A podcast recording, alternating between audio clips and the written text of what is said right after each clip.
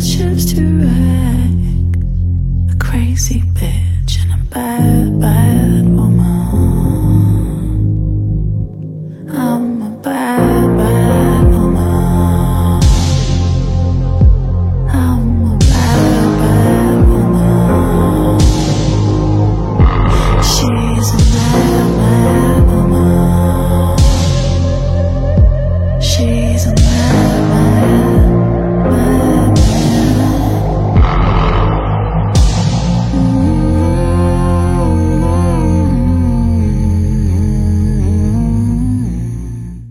小伙伴们，大家好，欢迎收听我们最新一期的冲嘴儿节目，我是雨薇。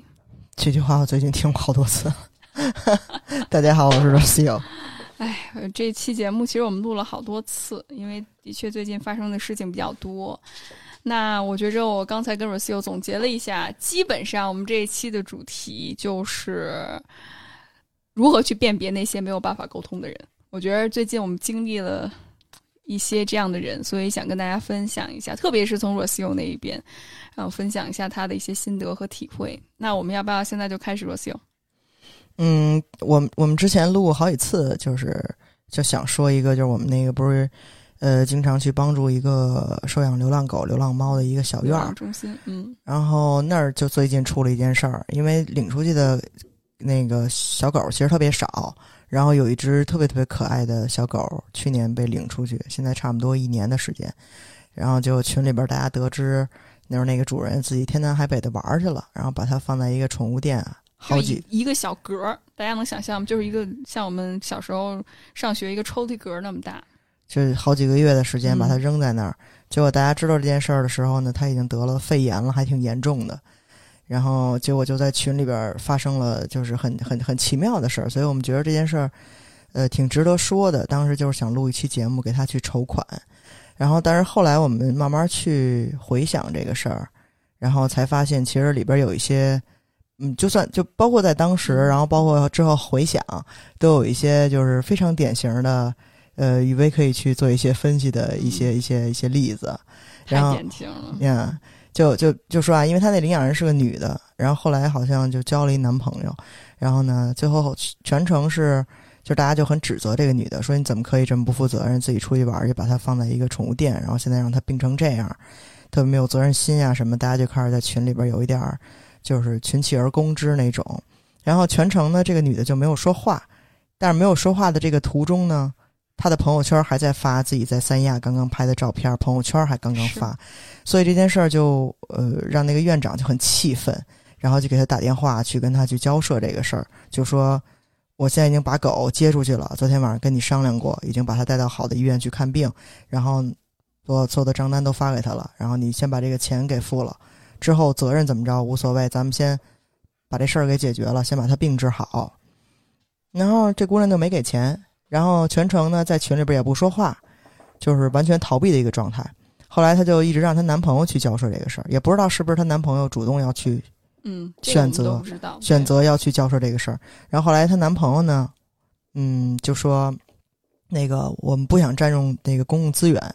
就咣咣咣咣，院长还什么都没说，院长只是把这件事儿陈述了一下，嗯大家就觉得他这个行为是很不负责任的。是四个多月的时间，一个小狗放在宠物店，又他加上北京疫情的时候，群了，他一开始因对，然后大家一攻击他，他退群了。对对哦，先是发自己发朋友圈，然后不管群里的信息不回应，后来呢自己就退群了。对然后她男朋友就进来了，她男朋友进来以后呢，就开始恶人先告状，就是发了把他们跟院长打电话的录音，然后自己之前给宠物店转钱，说宠物店你去带狗子去看病，这些证据全都发了，然后说院长管他要钱，然后有一种那个就是在敛财的这么一种嫌疑。嗯那大家其实对院长是充满信任的，因为我们已经跟他就是认识很长时间，经常参加一些领养活动、助养活动，也经常去给一些小动物筹款，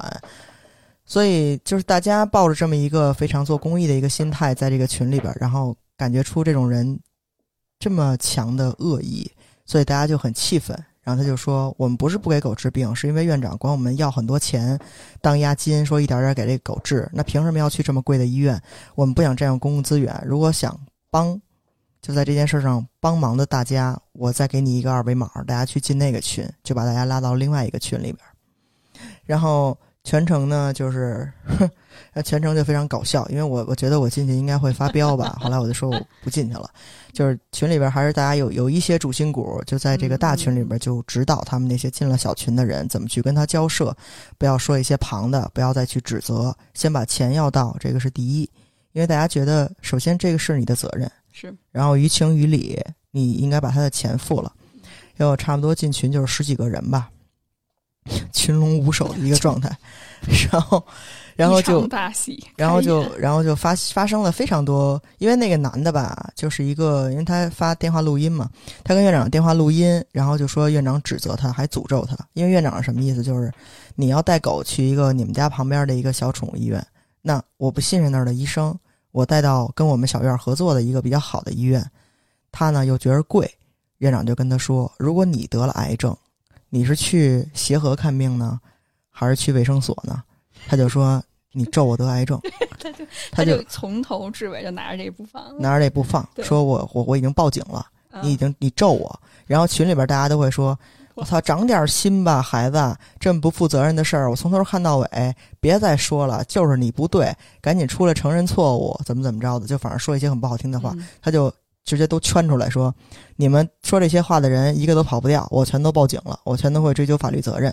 这个男的是什么意思呢？就是这是我的狗，我怎么着弄你管不着。我在外边玩，我也把它放在一个有空调的地方，条件还挺好的。那然后它病了，我也给它治病了。具体我怎么治，你还跟这儿 accuse 我，那就是你的不对了。然后呢，你现在要去一个贵的医院，你要管我收这么多钱当一个押金，那我觉得你们是敛财，你们是诈骗。然后所以大家就很气愤。就最牛的是，其实聊聊这么就是半个小时左右，其实大部分人就在大群里边，大家会反馈啊，其实大部分人都已经知道他不会给钱的，他是那种很利益至上的人，嗯他会跟院长说：“我这狗明明一千五能治好，你为什么管我要一万五而且他还把很多关键的信息都篡改。院长说五千是押金，对吧？然后他说为什么一下要上来就要这么多钱？就是你说他吃了什么的药，输了什么的液，就要花这么多钱。然后院长说根本就不是说他吃药或者是输液花这么多钱，只是一个押金。？”嗯，然后我会把账单都发给你，如果有任何的余额，我之后再把钱退给你，嗯就完全他是曲解这个意思。对。然后他就说：“我们一晚上狗住院一千多块钱，你为什么收七千多？”那院长说：“因为有前一天晚上输液的钱和今天住院的钱，还有五千的押金，押金，那加一块儿是七千多。是当然这些信息呢，他都没有发到群里边儿，他都是跟大家说，院长就是管我要一万五嗯去敛财。那然后他这么说呢，就是明白人啊看得很明白是怎么回事儿，也会听院长这边的解释。不明白的人呢，我其实群里边有好多姑娘，就是我最后都特别想在大群里边艾特他们说，希望你们别碰到有有毒伴侣，因为他们真的耳根子软到，只要这个人说任何一个理由，他们都会觉得有道理。这件事之后，我就跟雨薇好好聊了聊。其实因为这个男的是什么样的人，已经非常明了了，就是他会，呃，把自己说的很有责任心，很有责任心，然后很高尚。我是要给这个狗治病的，我没有不管它，我只是不想去那么好的医院，那么贵，然后呢，可能还会有过度治疗的这么一个嫌疑。然后，所以其他那些姑娘会有一个什么，就开始去回大群去反馈说，她如果要是想带狗去她认识的医院治疗，那说明她还不是愿意，不是要弃养，她还是挺有责任心的，这是其一。是第二会说什么？就是我们是不是也可以就是同意他这个条件？然后一万五他不愿意给，那我们就先要七千。最后发现七千要不了，那我们就先要两千，把这两天的费用先要出来。他既然说了他会负责到底，那说明他还是有责任心的，这是其二。第三是说，大哥，你这话都说出来了，咱们也是个男人对吧？我们这些女人都看不下去了。你说你账上没什么钱，你女朋友能跟着你这么山天南海北的玩吗？你账上都没什么钱了，她跟着你还干嘛呢？就是一些这种情感勒索的话就出来了。哇，我一看那个，咱们也是个男人对吧？我一听这个我就哎呀，我说这人怎么都去谈判去了？就这小群也太没有，就是反正就群龙无首，就一直跟那儿说这些屁话。后来聊了就快一小时，就明白人就已经在群里边说了，说他就是臭不要脸，他就是一直一直在耍无赖，然后说 OK，然后就说 OK，那我们能不能带到我们想想想去的那个医院去看？然后大家其实大部分人都是说不行，因为他那个身体条件肾衰，然后加肺炎，然后加上不吃东西不喝水他已经不能再转院了，他已经经不起这个折腾了。然后说你能付多少你就先付多少，因为大家其实是出于一个呃公平正义的一个一个想法，就是你的狗你没有照顾好，你应当应分付这个钱。然后有一些人就会非常的气愤，就是说这钱就是他该付，你为什么不付？然后就说着说着要钱的事儿就开始说他，你怎么那么不负责任？然后这明明就是你该付的，人应该有基本的道德，不啦不啦不啦，然后又把那人给激怒了，就等于这个谈判一直没有特别顺利的往下进行，又中间有捣乱的说，你要是想负责，去你的医院也可以啊。然后那男的找到漏洞了，然后大群里又说不行，经不起折腾，然后他又再回去说，你都说你要负责了，咱们是个男人对吧？就是 开始啊，然后所以我们的结论就是，就是这场大戏最后结论就是，其实大家看出来聊了两个多小时，就那天其实大家挺给力的，都在群里边去支持这个事儿，就聊两个多小时吧，聊不出个结果来。就你能看出来他是一个很利益至上的人，就包括当天晚上狗很严重，去一个二十四小时特别好的一个医院去看，然后。院长管他要钱的时候，他会就说：“你把电话给医生，我会问一些有什么药可以去可以去那个删掉。然后呢，说他是救助的狗，能不能打折？他没有问一句狗的情况现在怎么样。所以其实从蛛丝马迹，大家其实都是从一个对他还抱有幻想，然后慢慢到没有幻想的这么一个阶段。其实稍微有一点常识的人也知道，对有毒人格，你就是这样的，就是你一直存有幻想，一直到你慢慢被磨平这个东西。但是群里边让我非常惊诧的就是有那么多的人一直在两边倒，一直在觉得，我觉得他还是挺有责任心的。我觉得他没有弃养，他会跟那些把狗拴麻袋里扔河里那些弃养的人去对比，他会他会去这样比，然后他就觉得他说了他会负责，所以他应该是一个有责任心的人。他说了他会付这个钱，所以 eventually 他就会付这个钱。他没有看到他行为上的东西，他只是在听，这个是非常表面会受有毒人格吸引的这种人。我真的那天晚上就忍不住，我特别想在群里边艾特他，我就是希望你别碰上坏人，因为你这样的，你会死得很难看。他一直在圣母心，一直在替他说话，最后还有倒戈的，哦，对对，还有奸细，群里三百多人，还有倒戈的。然后呢，就去就去说，我发表一下我的看法。我觉着他们把这狗吧放在宠物店，每天五十块钱吹着空调，不比你吃着高级狗粮，不比你在你那小院儿环境好吗？你那小院儿那么多狗，然后呢，那个他有病，他也第一时间带他去看了。具体去什么医院，那你为什么要管呢？你为什么现在要怪人家不负责任呢？然后呢，我的看法就是，他们要去他们想住的医院，那个也是他们的权利，就可以。他因为已经说了他负责，那我们现在这样就把人的狗拿走了，去别的医院治，那这是不合适的。而且，什么医院，什么破医院，七千块钱一一晚上也太过分了。然后大家就说你眼睛瞎了吗？然后五千是押金，然后就哔哩吧啦骂了一顿就给出去了，就是倒戈的。然后一直在相信那个男的的，那个男的最经典的是小群里边，他最后说：“我现在账上没什么钱，我们俩一共账户就有五千多块钱，大家能不能帮帮我？”然后大家就说：“怎么帮你？”然后呢，说你怎么着写借条吗？你是压你户口本吗？我们我们在微信又不认识你，我们怎么相信你？为什么要借钱给你？其实我们当时已经有一个 backup plan，就是他不付钱，那大家就筹钱，这很正常。狗肯定得治，他就说大家能不能帮帮我？然后呢，约十十十几个人嘛，群里边，然后呃，然后大家就说那怎么帮你借借你钱？借你钱我们也不信任啊。这是最精彩的一块儿然后来了。然后那男的就说：“你们可以直接把钱转给院长，每个人摊也就摊不到一千块钱。”然后大家就基本都没怎么回他。然后呢，可以骂了吗？可以骂了。然后就在大群里边说：“我们可以开骂了吗？” 我说：“大家就退群，然后退群之前就可以开骂了，因为这件事就没戏了。就是他就是在玩你，嗯，对吧？他就是一直在耍你，他是一个利益至上的人嘛。然后他就说：“OK，大家帮帮我，我之后肯定会还钱。我是一个负责任的人，我之后肯定会负责到底。”那，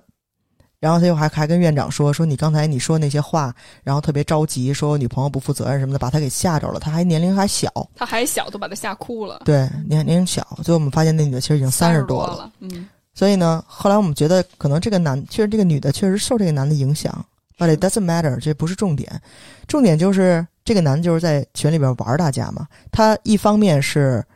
宣称我是很负责任的，然后又不愿意出钱；第二是大家能不能帮我，我之后肯定会还，你们直接把钱转给院长就行。然后第三就是全程不让他女朋友出来，要他去解释这个事儿，然后就说你们骂我的所有每一个字儿，我全都记下来了，全都截屏了，我要报警，这是诽谤，就是你明显能看出来他是没有那个诚意去解决这个事儿的，他就是想开战了。然后大家就在群里边说：“我操，这这什么能开骂了？我真忍不住了，什么什么的。”还有的说：“大家不要再跟他纠缠了，因为你跟他纠缠越多，我们这边给他的信息就越多，他可以利用的部分就越多。大家就骂，骂完退群出来，我们在大群里边再好好商量。人那那圣母心那个就不行了，就是我不，我就不退群，就是他应该给钱。对对，我觉得他还是有点良知的。他说了会付付钱，然后我们就你知道，就是然后在群里边说了无数次什么。是不是转到他想去的医院也可以呢？我觉得怎么怎么着？我觉得他不是他不是一个那个那个十恶不赦的人。然后我们大家你知道，就心里充满了那种恨。后来我因为那么多人的群，我完全也 hold 不住。嗯有我也是，我什么也都不是。我就跟大家说，少说，不要再跟他纠缠，他不是一个好人。少说话，想骂一句就骂一句，然后就出来，不要再纠缠了。他一分钱也不会出，我们自己我们自己捐就好了。有的人，我觉得可能是他那个正义感拉着他，他就觉得就应该你付钱，我凭什么要退一步说我们自己来筹钱？就是你的狗，你你你你负责。第二就是这些被这个男的 PUA 的人，嗯，太好 PUA 了，这个女的太好 PUA 了。她只要说我一定会负责到底，她就把这句话当成金科玉律，嗯对啊，就印在印在石碑上的东西，她就信了。最后一直在我们群里边去倒戈，说我们就转到他的医院，我们就说不行，而且第二那都是天计还在策说，对第二天还在还在说，那都是计策。后来我就在群里跟大家说，大家今儿晚上呢就当看了一场大戏，然后呢认识了一下物种的多样性，然后呢大家就退出那个小群，务必退出那个小群，然后不要再多说任何话了。我们在大群慢慢再商量对策，明天写文案，好好给这个狗去筹钱就行了。然后，反正就控制不住嘛，最后还是会有一些虾兵虾将的去那边去跟他说，说的越多，他越知道这个狗现在在哪儿。然后最后还发现去宠物医院要去嗯，要去那个找他朋友把那个狗带走，强行带走啊，就开始反正就已经开始撕逼，就是撕逼了。对对，所以其实我觉着，无论刚才像罗西有说到的那种特别有正义感，然后想要正义实现，然后通过自己的努力，或者是抱有希望，就是哎，他说了他是一个有责任心的人，然后我就把他当成。这个巨大的希望，所以我就朝着这个希望去努力，甚至还有可能有胜负欲的，就是我要赢，就我已嗯经给你在这世上事情上面花费了这么多时间，所以那些可能动不动就要骂呀，动不动啊就要情绪化的这些人，其实也是多多少少觉着怎么就说不明白，怎么就说不清，嗯，对就是他其实是一件事情。其实是有勇无谋的一种表现。是就有勇无谋这个当然有点跑题了其实我们想说的是，就是跟这一类的人，你看清他了，你就可以不沟通了，因为他不值得去沟通，你也沟通不明白。是但是我们所看到的有这么多人，他是一直对这个沟通还是充满了幻想。对，其实包括在生活中也是，就是你有很多你沟通的对象，你是非常充满幻想再去再去推那那一期，我前任啊，再去推那一期，大家去听一听。对。就是他说一句话，然后你就当成一个一个一个一个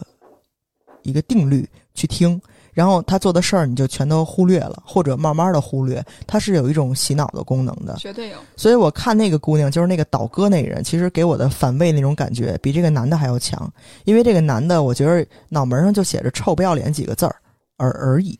就这种人很多。但是这个倒戈的这就一直会让我觉得，我靠，这不是猪队友吗？这不是典型的猪队友吗？你怎么去劝他呢？他一直在倒戈，并不是因为我我我并不觉得是他，我我我都说不出来这话，我觉得他就是傻，就是人傻。但是我又想到这种受害者，其实我自己也当过，包括很多人在有毒关系里面，他其实也那个受害者。你会说他傻吗？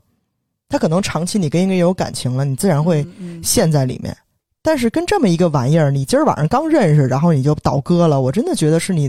就是被驴踢了吗？脑子这是什么？就是他其实是不相信有一些人是不可以拯救，是不可以沟通的。就是太，我觉得比较理想化吧。我也不想用太重的词，因为我觉得我们都经历过，并且我觉得这也不只是一个个人性的问题。其实女性来说，大部分如果你从小到大家庭环境比较优渥，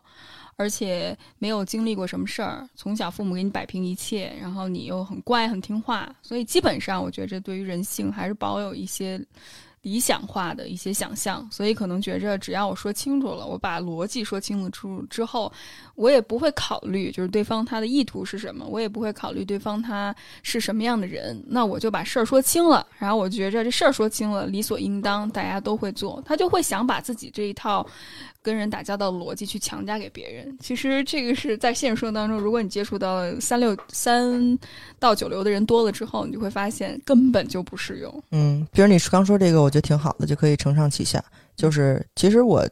somehow 跟别人打交道过程中，我也会有这种就是想把我的想法去强加在别人身上的这么一个趋势，但是可能呃失望的次数太多了，就会把期望值会降得很低。比如说现在，因为我。我我我的工作就是在做沟通交流，哎，这么一个这么一个性质。当然，就大家以前听过节目也都知道，就是我就是在做一个中间人的这么一个角色。我是就是非常不喜欢这种工作，是因为我觉得跟人打交道太累了。他会就有会有各种各样的这个门类，然后我需要去不断的增强我的技巧，但其实我还是会现在按照经验。来的话，我会基本上把把人分为几类。那其中有一类的人，他不是这种，就是这种是一类啊，就是他他是一个他会 manipulate，然后他会操控型的人，操控型的人，然后他会他会嗯，就你基本上跟他讲不清道理，那就直接放弃沟通。这个是对我来说现在相对容易一点儿。还有一种就是嗯，人非常好，但是他不会去听你说话，就是这种老好人型，就是他他就是他有耳朵啊。但是他不听你，但是他不听你说话，就是那种 not not listening 的那种人。就是我我我会有一个比较简单粗暴的办办法，就是我基本上不会跟你解释太多，我直接就告诉你一个指令。哎，你不觉得刚才其实对于呃我们说的那个男生的这个例子，其实也是吗？就如果一开始大家就能意识到对方他有这样的一个倾向，比如说他。想逃避责任，或者他想操控别人，他想去玩你，甚至是他想通过这些交流想套你话。你就看他发的那些，包括去攻击院长的，也都是一些片面性的信息，然后他自己编了一个故事，然后他就想把这个故事更说更好的去能够维护自己的利益。就比如说院长他疯了呀，或者是院长血口喷人啊，岳院长狮子大开口啊，就这种。所以，如果遇到这种人，我觉得很好的一种方法就是能不能给钱，yes or no。就这个是我之前在大群一直在跟大家说的，就是一个人说你能不能给钱，你给句痛快话，然后所有的人 copy paste 这句话，直接复制粘贴，是让他去知道这就是我们的诉求。但是没有猪队友很多呀，对对对。但是其实我我觉得你刚才说那个我有点不赞同，是因为我们之后复盘来着这个事儿，嗯，你才能看出来它有很多这种这种模式性 pattern 类的东西。那。那那我所说的其实是那种，就是你生活中可能是你同事哦，那这你可以接受对吧？就是你同事，然后你很了解他，就是你可能解释太多了，反而他脑子会乱，他会没有办法去去 process。他感觉就是程序乱，就是你程序程序，就是你你你有 code，就是你要写代码，然后结果就这个就如果太混乱，或者是代码写不对，甚至有太多的信息，他就一下子就死机了。对你比如说。那个，比如说举一个那个我们司机师傅的例子，就是司机师傅人是一个特别好的人啊，但是他就是有一个程序的东西在，就是他有一个固有的东西在，你是很难去打破的。那可能你如果没有去仔细分析这个这一类的人的话，你会觉得 OK，他就是一个有一点固执的老好人，你会把这个固执就是这个这个形容词给加在上面，但其实他哪怕是一个好人。在沟通起来，如果他那个程序乱了，然后你跟他说一个事儿，他会想出无数种变数或者可能，然后再跟你去所谓的讨价还价的话，其实是一个非常非常累人的一个沟通的沟通的一个一个情景。就比如我说，呃，明天谁送几点几点送谁谁谁去飞机场啊？他之前那个飞机是几点到？然后之后这个衔接这个飞机是几点？然后你到那儿呢，要把这个包。从那个人的身上，然后给那个人，然后他再去替己去做这个。就是你如果给他解释太多东西吧，他就疯了。然后他就会想，哎，那你这样安排是不是有问题的？那我是不是应该这样更好，这样更好，那样更好？我早到两个小时把那个接过来，再怎么怎么着，而不是同时接他们俩。他会去，比如说几点几点，你去他们家帮他搬一下家，他就会想，哎呦，那点儿开车去是不是没有停车位？那我是不是可以停到马路对面？那我不不开车去的话，或者我就骑自行车去，就是他会他会给你出很多这种新的难题。然后到后来，我就发现沟通非常非常非常累，因为那个如果是你的 concern 的话，嗯你自己去解决就好了。我告诉你这个事儿，只是去传达一个指令。那个指令就是几点几点你到家，帮他去搬家；几点几点到飞机场把谁和谁接回来。具体你想几点去，具体你想开什么车去，或者骑自行车去，那个是你自己需要去解决的问题。包括那个之前还接触了一个房产中介，也是。就是他会把事情的来龙去脉，我跟那个房东说了什么，他跟我回了什么，然后几点几点我又给他发了一个东西，然后我跟他说星期五我们可以去交接，然后房东说，哎呀，星期四我没法去买去北京的票，北京的疫情太严重，然后他说星期五你们做的时候你就拍一个视频给我，然后这样，然后星期五我们最后结论是我们星期五十一点能不能做交接，中间这些事儿我不需要知道你怎么跟房东去交代的，我只需要一个结果，几点几点能不能做交接，嗯。什么时候把押金退回来，完事儿了。你是中介，对吗？你是中介，这是你工作的一部分。你的 commission 不是我的，嗯你的 commission 要是我的，我操这个心还值得。你不用给我发 n 条九十五、五十五十九秒的语音去跟我解释这些来龙去脉。我为什么要知道你的工作做的怎么样？我只需要 get it done。我觉得有些人是因为他可能自己有点晕乎，所以他需要说出来，然后把那个 流程 SOP 说出来，这样的话全给自己发微信，OK？五十九秒，五十九秒，五十九秒，然后把自己的思路说出来，然后同时啊、你就听着吧，听不听其实都 OK。但是确实，你作为一个就是接收信息的人，你需要在海量的信息里面去提取那些对你自己有效的信息，就是他根本就没有站在你的角度上想，就是我作为一个客户，我是否应该听到这些信息，以及这些信息对我来说是否有价值，就他完全没有那方面想。呀他可能把我当同事了，我觉得。但是我要是你同事，你就得把你一半的 commission 给我呀。这我不是你同事啊，就是不见外，嗯，所以我的意思是什么？就是我刚才为什么说我我强加我的意愿？其实我的那个强加，所谓就是我其实是有一个固有的观念，就是我觉得这件事儿这样做是最有效率的，是最有效率的。那比如我再举一个例子，就是那个前两天我我一同事搬家。然后就就去搬家去，然后搬家呢，上一个房子就会有一些交接，水电煤气呀、然后各种那个查一些什么什么沙发垫儿什么那东西在不在，就是得去做一个屋里的 check 嘛。然后就去了一个就是一个没见过的一个中介中介小姑娘就去了，然后是替替这个我们经常合作的这个这姑娘，那她就去，然后就说，哎，这个东西是什么？这个东西是什么？这个东西在哪儿？那东西在哪儿？她就一直在问这个我同事。我同事呢，也不是最开始租这个房子的人。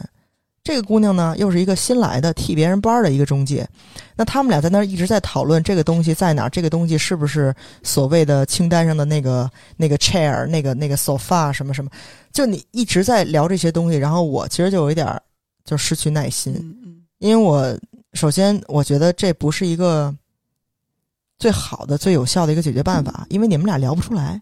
你谁也不了解这个事儿都。不知道这事儿，我也不了解这个事儿。这房子几年前开始租的时候，我们全都不在场。然后你们俩在这儿瞎聊什么呢？就是你这是一个下午茶吗？然后你聊的内容都都可以是就是无所谓的，就是大家的时间不是时间吗？所以我我最后我根本插不进话去，他就是那种典型的不听你说话，他我完全插不进话去。后来他们俩终于安静了，我才跟他说：“我说你呀、五年前你也不在这儿，他也不在这儿，我也不在这儿。你有什么问题呢？你就给总结起来。最后你给那同事，你那同事他五年前在，你给他打一电话，你基本就都明白了。这什么东西，什么 chair 是什么 chair，这玩意儿是什么色儿的，怎么着的，就啊不听，就完全不听你说话。然后呢，我们一开始就跟他说，煤气燃气的那个人已经来查过了，这个是余额。他说好的。然后一会儿又说，我们现在都查的差不多了，就差燃气的人了。然后我们俩就你知道在那儿就五雷轰顶 说我说我们刚才跟你说了，燃气的人已经来过了，什么什么的。然后他就说，嗯，还是再让他再来一次吧，什么的，就是 我真的，哎呀，就是我我我并不觉得是他就是人有什么问题，嗯他就是长着耳朵，但是不听你说话，他不听，他脑子里有一套编程，然后他无那个编程无法改变，就无法改变就。是这个 SOP 必须得按照这个方法做。嗯所以我我其实现在跟我们司机师傅，就是我其实也不光是为我自己啊，其实我也是为他，因为我觉得这件事儿，比如说去机场接人这个事儿，又有一套比较复杂的流程，你先接上谁，然后你哪儿取了行李，再去到 T 几，再去怎么着，他可能会考虑的事儿会多一些，比如说我怎么去绕这个高速，怎么才能把时间有保障，停车问题，他会想的比较多。但是我希望那些想的过程呢，你自己去解决。然后我比如这个事儿，我现在就不会提前一个礼拜告诉他，因为他一个礼拜应该都会睡不着觉。是我我其实也也也很怕，就是给他造成困扰，因为他那个脑子里那个这个这个这个程序太多了，我基本就会提前一天告诉他，明天几点几点在哪儿接谁，然后再几点几点去哪儿接谁，就是简单，就是不要给他解释为什么几点几点要去接谁，他的航班几点到，然后你再怎么怎么着，这样可能我觉得比较好。你只要觉得比较好，他一定会觉得怎么着更好，明白吗？是就是指令，That's it。有时候我觉得这样挺不合适的，但是后来我再一想，其实这是在我的价值观里边比较有效的一种沟通方式，对我也好，对他也好。而且 r o s i o 你也尝试过了很多次，就是给他解释，然后并且让他放心，甚至是我觉得 r o s i o 很多时候都扮演着一个情绪垃圾桶的角色，因为他按着规定把什么样的指示以更 nice 的方式，就很和善的方式就说出来，但问题是他的交流对象可能一下子就会感觉到很焦虑、很紧张，所以其实 Rocio 大部分时间都是在处理人的情绪。其实咱俩做的工作 很多时候是差不多的，只不过你要不然我转个行吧。你做情绪工作不挣钱。对大家觉得我可以转行的话，请请扣 A，哎，我觉得那个，请扣一。我觉得那个社保那事儿，你要不要说说？啊就是这个我觉得特别重要。就其实还是就是，哎呀，我这么着说合适吗？就是因为我们这司机师傅吧，他是一个特老好人嘛，但是因为他有一个很固化、很城市化的一个东西在他脑就是子里面，挺像咱们父母那辈儿的人，他就比如说，呃，如果我们平常有什么私事儿给他的话，其实我是非常注意要把这个边界感给梳理很清楚的。我们找你干什么私事儿，我一定会给你钱。嗯，那我们跟外国人一起工作嘛，有时候外国人找他办什么私事儿，他会很不好意思要人家钱。那这个其实我现在心里边会有一点不舒服，因为这个事儿久而久之，边界感就丧失了。是那你边界感丧失了，其实在一个，其实，在他们西方的社会，这个是非常正常的一个事儿。就是你让人办事儿，你得给人钱嘛。嗯你甭管咱俩是同事也好，朋友也好，上下级也好，在中国这边上下级的关系才比较模糊呢。在外国的公司，谁管你情分的东西？所以这个事儿，其实我在阳台跟他抽烟的时候，已经跟他解释过无数次了。当然，司机师傅比我在这儿工作的时间还长，但是他因为有那个很固化的思维，他其实不会去往这方面去琢磨，就是他会觉得啊，不要不要不要不用不用，不就干这点事儿吗？不用不用，我就帮他干了。但是他这么着，其实一方面是面子，另一方面是什么？另一方面是他觉得我这样对老板来说是一个 favor，嗯那说明我很尽心尽力，说明我热爱工作，说明我是一个非常好的员工。那老板就应该看到我的努力，给我涨工资。其实简单来说就是这个逻辑。你说司机不想涨工资吗？他单着跟我说过，能不能去给他涨工资？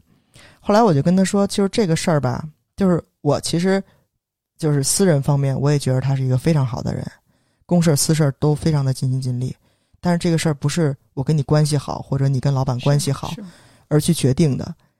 你要去，比如说你要去写东西，你要去查一下，比如说在别的公司跟你干一样工作的人，他们挣多少钱，你现在有一个差额，你要去做这些东西，攒这些数据，哪怕你不愿意写，我可以给你写，但是你的数据要给到我，对吗？我尽量的去帮你去争取这件事儿，但是并不能说，因为你现在岁数大了，所以你觉得应该钱多一点有保障，然后社保应该怎么怎么样。就是这个东西其实跟情分是沾不上边儿的，但是你跟他解释过无数次，他找你办私事儿，带让你带他去什么古北玩儿，让你送他去机场，管他要钱，这个事儿跟他之后给你涨不涨工资没有关系，特别是在老外看来，这个事儿就更没有关系了。你去拿出数据来，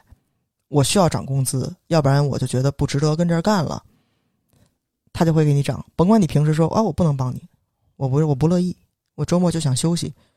他当然肯定是说不出来这个话的。嗯其实他那个边界感东西他是不能明白的，所以我我我也才就是想，比如说这个我怎么看出来？比如经常晚上十一点多给你打电话，明明可以微信解决的事儿，晚上十一点多打电话，或者早上六七点钟打电话，你以为出什么大事儿了呢？你接起电话，他说那个发票给你发过去了，就就就给我发过来不得了吗？语音的语音 message 的一件事情，哪怕打几个字都，因为一定要打电话。然后就一定要把你吵醒，就是就是就是这个事儿，你很难去你很难去教育他，因为他的人特别好，你很难说我说我告诉你啊，你他妈别早上给我打电话，你又没法去嗯这么着去跟他沟通。你不觉得这种是最难的吗？就是你感觉好像很愧疚，就是你，我觉得咱们中国人哈，很多时候边界感不清，一一一方面是情谊，我觉得还有一方面就是面子问题。一是大家觉着不要撕破脸，我觉得还有一种就是愧疚，就是你看对方付出了这么多，平时又帮忙什么，虽然我觉着司机师傅他忙。帮忙的话，咱们也会给他一些相应的报酬、酬劳，或者是一些礼物什么的。但是，你还是觉着好像有些些亏欠，你会觉着好像我欠他点什么，甚至我觉着可能司机师傅多多少少也会有这种感觉，就是我为了你做的这件事情你也会以相同的方式去对待我，他多多少少有一种期待。但问题是，整个游戏规则并不是这样的。就如果比如说咱们回到封建社会，清朝的时候，可能你努努努力，对吧？然后你的主子能看见你。但问题是现在在这个商业社会，你付出多少的努力和你是否能够更好的梳理好自己的边界，好像没有太大的关系。对，比较难的那一点就是，你如果跟他树立边界了，就比如说你周末或者大晚上的别给我打电话，有事儿发微信就已经可以了。我觉得发微信，如果在周末的时候说私事儿，那老外放假的时候那都放飞了，手机都扔了，就是不找就是不找。那他其实其实他是不懂这个事儿的，嗯但是其实我说的那个不不听你说话那个那个意思是你跟他解释过了，对对，他还是不听。懂他还是不听，他就是不听，他就是脑子里面那一套固化的东西。就是我觉得给你发了一发票这件事儿重要，工作永远是最重要的，就跟以前大庆的工人一样，工作永远永远是最重要的。那我就给你发过来。他其实并不知道边界感这个东西到底是一个什么鬼，所以呢，其实也很难的，就是你跟他树立边界感了，然后他会觉得，你看我平时帮你忙什么的，你你都不 appreciate，但其实这不不挨着，这没关系，这个是两码事儿。然后你看，你给我涨工资，然后我们可能去跟总部去反映，总部没答应，然后你就会觉得，你看你不努力，就这事儿其实是特别难处理的一个东西，所以我最后也没有任何办法，就只能不处理，对，就你没法解释，因为你给他解释，他也不听你的，是他不信的。是他会还是按着无论 Rocio 解释多少遍，他还是按着他那个思路走。哎，我觉得最遗遗憾的就是这种观念上的改变。他不是一个不好的人，他也很努力，只不过努力的方向和这个游戏规则完全是不一样，背道而驰。所以你再努力的话，你还是到达不了自己的目标。你想让人去认可你，你想获得一些利益，没办法呀，这不是能努力的事儿啊。就是我我现在其实比较怕这种，因为我可能会就是我们新来的同事可能不了解，就会还是会跟司机一直去解释很多事儿，然后我也不好说，就是不用解释了，因为这个没有没没有解，嗯，就就可能可能放下沟通的幻想。对新认识可能还会有一些幻想，就是我解释了你就能懂，但其实最后你懂不了，那你改变不了，那就算了，那就不解释了，就做最简单的一些指令性的东西就可以，最基本维持最基本的一个沟通就可以了。所以我觉着这种哈，这种老好人这种状况，其实刚才罗斯又说了，就是最好给他下达一个指令，然后能够以他接受的方式越简单越好，因为你反倒解释太多的话呢，我觉着其实挺难的，因为就像其实我觉得多多少少跟上一次。上刚才那个例子也有关系了，就是跟那个那个男生不负责任那个男生的例子也很相似，就是你像这个例子，这个司机师傅这个例子，就是如果他思维比较固化的话，那你跟他解释太多的话，他没办法理解，他甚至会有自己很多的瞎想的成分在，有很多的情绪，所以你需要安慰他的情绪。到最后你解释半天，他也听不懂，所以直接下指令。包括那个不负责任男生也是，反倒你给了他解释之后，他就会找到一些破口开始攻击。所以其实这两类人看似好像一个稍微好一点，一个稍微差一点，但其实背后的逻辑都是一样的，就是没办法沟通。陷在自己的世界里面，沉迷在是自己的世界里面，一个是沉迷在自己我多棒我多牛逼，一个是沉迷在自己的城市里面没办法出来。那我之前跟 r o s e l 还聊的一个例子就是关于，哎，如果对方特别情绪化，就正好情绪上头那个劲劲儿，不知道 r o s e l 你有什么想分享的吗？嗯，我最近是就是压力非常大，就特别想到村里边去做一些体力活，不用动脑子的。就是因为我我我其实有印象，之前工作很忙，是那种身体上的累的时候，你晚上回家会睡得很舒服，嗯，是你会浑身酸痛，但是那个感觉你你没有那么 exhausted 那个感觉，那个 exhausted 那完全是精神上，哪怕你今天只两个小时。去处理一些非常累的人际关系和沟通的话，你晚上会怎么睡都睡不醒，睡醒了也会头疼，然后晚上早上六七点就那种惊醒，一定要看一下手机，然后再也睡不着，一天都眼睛很疼，就是脑子有事儿，就是就是特别累的那种状态，就是特别想辞职，特别想搬到村里边的那那那些阶段，就是因为嗯，包括之前那个咱们不是也录了，就是在疫情期间。呃，老板会给我打电话，因为他就这个这个好像没没上线，就被被被，但是微信不是发了吗？但是就是就他就他就他逮不着你人嘛，你人不在他旁边，没在办公室，所以他有一些崩溃的点，比如说我点了一个外卖没有到，为什么没有到？是不是是不是 世界末日到？是不是快递小哥就看那个肉特别贵，然后给我眯了？我说人家要眯也眯 iPhone，为什么眯你那点肉啊？就是他会有很多那种，就是呃，我被迫害了，对对，迫害想象，我被迫害了，然后生气。为什么我们在群里说话，那个同事根本听不懂？他是傻吗？他根本没有想到什么什么情况吗？朝阳的疫情都这么厉害了，我会不会被被封？我封了会不会被拉到那些什么什么什么地儿？然后就就就是完全自己各种各样的那种不好的情绪，他全都要拽给你。然后呢？最近就是因为他又要买机票，又要搬家，然后非常非常非常多的私事儿和杂事儿，他又很害怕政策有什么变化，他走不了，他被封啊什么，就是非常非常多的那些情绪在，所以就也多多少少会影响我。哪怕我天天告诉自己不要被这些情绪所影响，但是依然会被影响，就是很很严重的一个状态。那。那最近我其实并不是因为说我的边界感提高了或者怎么样，还没有到那个程度。因为毕竟我们之前也说了，它是一个权力很不对等的一个关系，我没有办法说嗯我不干。而且对方是一个 toxic personality 有毒的人。唉，所以我我我这两天其实是因为我太累了，然后我不想跟你去就面上过得去了，然后有一些处理方法，我觉得其实还行，在目前的状况下已经算我比较能接受的状况了。比如去他们家做完。就是一些所谓的私事儿，做完了以后，他就说：“你点咖啡吧。”然后点完咖啡，然后咱们俩聊聊天什么的。后来我就我就一直没有动，一直没有动，一直没有动。然后呢，他说：“你点了吗？”我说：“我不点了。”我说：“我头疼，那个我在这屋里闷太久了，我得出去呼吸呼吸新鲜空气。然后如果没什么事儿的话，反正我在家里都能把事儿给办了，我就不去办公室了。今天我连我都没说，如果你不介意的话。”我直接这么说的，然后因为他可能觉得我帮他办私事儿也比较理亏吧，就说 OK，然后我就直接走了。然后第二次是，然后晚上就又崩，就是他所有的这个事儿吧，只要没有按照他的那个既定的计划走，他就崩溃了。晚上是因为什么事儿呢？是因为他离开中国的这个机票早就定了，结果收到了航空公司的一个邮件，就说我们把你给 rebook 了，把你改到另外一个航班上。时间又不一样，转机地点又不一样，什么什么都不一样。然后呢，他就崩溃了，他直接给我打了一个微信语音。其实当时我就很焦虑，因为我只要一听到微信语音啊什么的，我就 就直接打语音，就是过来我就焦虑。然后我一看是他，其实他是平常就会给我打电话的人，如果打微信语音，已经能显示出来他已经处于一个非常 panic 的一个状态。然后呢，接起来电话就是一股。他们给我那个转机了，哎呀，我实在受不了了，我这个机票又出问题了，然后我怎么会在那儿转机呢？然后怎么怎么怎么怎么回事？那时间都对不上啊，然后什么就说了一通，完全没有一些前因后果的一个东西。他说我把那邮件给你转过去了，我说 OK，我说那咱先把电话挂了，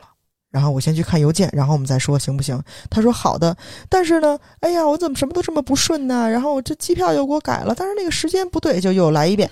然后我就。非常严肃的跟他说：“我说我知道了，然后但是呢，我需要先去看邮件，看看什么内容，然后我们再说。”然后就给他挂了。我觉得处理的特别好，就是因为我当时实在是没有耐心了，而且特别的累，我就直接这么处理了。然后我就好好看了看那几封邮件，然后找到了人家给他改的那个航班的信息，其实非常好好好找。然后呢，时间也都搭得上。无非就是之前那航班没满嘛，人家就直接给你给换了一个航班，那前后也没有差几个小时，那你就 take it 就行了，哪那么大事儿啊？就跟他天天你知道担心的要死，自己怕被隔离，那你说咱要赶上隔离，隔隔呗，这多大点事儿，赶上那就赶上你了。在他来说，就是你知道世界末日一般，天天担心着，问我我能不能去超市？你问我我哪知道？谁知道你扫哪个码会出事儿啊？就所有这些就是特别负面的情绪和这些。nonsense 的问题天天给到你，然后呢？对，所以我当时的那个，就他跟我那儿哔哩吧啦哭诉的那个状态，我就拿着电话，我我的那个感觉就特别像是，就是就是幼儿园小朋友跟那个幼儿园老师在说，他给我打我，他先拽我的，什么什么的。然后我就作为一个幼儿园老师就说，stop，你们现在谁都不能说话，我得先去看监控。然后他们就开始不对，他先打我的，就是我觉得今天就带着一帮啊幼儿园小孩儿，嗯，唉，从上到下，从左到右都是这样。所以我这还好是隔一段时间发作一次，我还希望我这个时间发作的长一点，就给我足够的信心。希望我们哪一期节目就可以跟大家宣布我已经辞职，去到一个小村子里生活了。真的特别的特别的累，特别的累。是是，所以其实我觉得好多小伙伴在公司里面工作，感觉累的很重要的原因，并不是工作多难，而是人际关系太相难相处了。特别是如果遇到这样的一个上司，而且你是需要帮他处理事情，我觉得百分之八十的时间都不是事情本身，都是在处理他的情绪。哎，这个是我们上一期那个什么让我累的不是工作，对，而是人，可以这可以是第二期了吧？对，我觉得是，而且这期可能。更好的一点是，Rocio 有所进步和成长了。就是 Rocio 之前可能更多的还是会安慰他的情绪啊，甚至是可能会问一些前因后果呀。这其实就中了他的计。他其实并不是真正想解决问题，他只是想发泄情绪。而你作为他的下属的话，你是没有责任去处理他的情绪问题的。他可以找咨心理咨询师，他可以找他的朋友。如果你要要求自己的下属去处理你的情绪问题的话，那这是非常不专业的一种行为，甚至我觉得是违违反工作伦理的行为。但是很遗憾，就是我自己在工作里面，我最近哈，我不知道是不是因为疫情的原因，感觉好像大家的工作都受影响，压力都特别大。好多人都跟我反映，就是自己的上司就是焦虑到已经快崩溃了，或者是焦虑到已经疯了，焦虑到已经没有办法更好的去。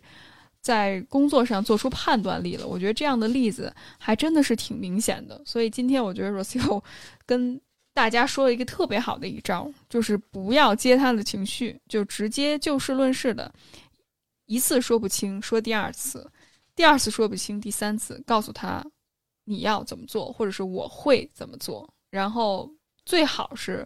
能够在他情绪崩溃的时候把这个对话。Cut off 就是切断，而且我觉着，如果你觉着内心很内疚或者很愧疚，不知道该怎么办的时候，你就可以用 Rocio 想的这招，就是把他当成幼儿园的小朋友。虽然我知道这事儿挺难的，特别是如果你长期跟这种人在一个屋檐下工作的话，这就好像这个屋里面都是毒素，你希望能够保持健康，其实你挺难的。但我觉得无论如何的话，大家都可以尝试一下，就是尝试去。把对方当成一个孩子一样看，不要把对方当成一个成年人，降低期待，并且接受可能对方他就是一个孩子，或者他的心智真的不成熟，所以这样的话可能会让你更好的做出课题分离。因为很多时候，我觉得我们会被情绪 trigger 到，或者是我们会有一些抱怨或者负面的情绪，更多的是因为你会觉着，哎，他是不是针对我，或者是他会不会呃有意识的在找我麻烦？其实不是，其实他换做任何一个人，如果这个人情绪不成熟的话，他都会利用其他人去控制自己的情绪，那这就是明显的是一种情感勒索，甚至是是一种情感控操控的一种方法。所以这在其实。呃，办公室霸凌里面很常见，但是其实很难界定。我觉着我们自己如果有这样的一些知识的话，可能会更好的帮助我们去打破这样的一些循环。我其实 somehow 挺感谢他，现在基本上快把我逼疯了这个状态。如果再慎一点儿，我觉得我就可以说出那种话了。我说你跟我说，其实我帮不了你。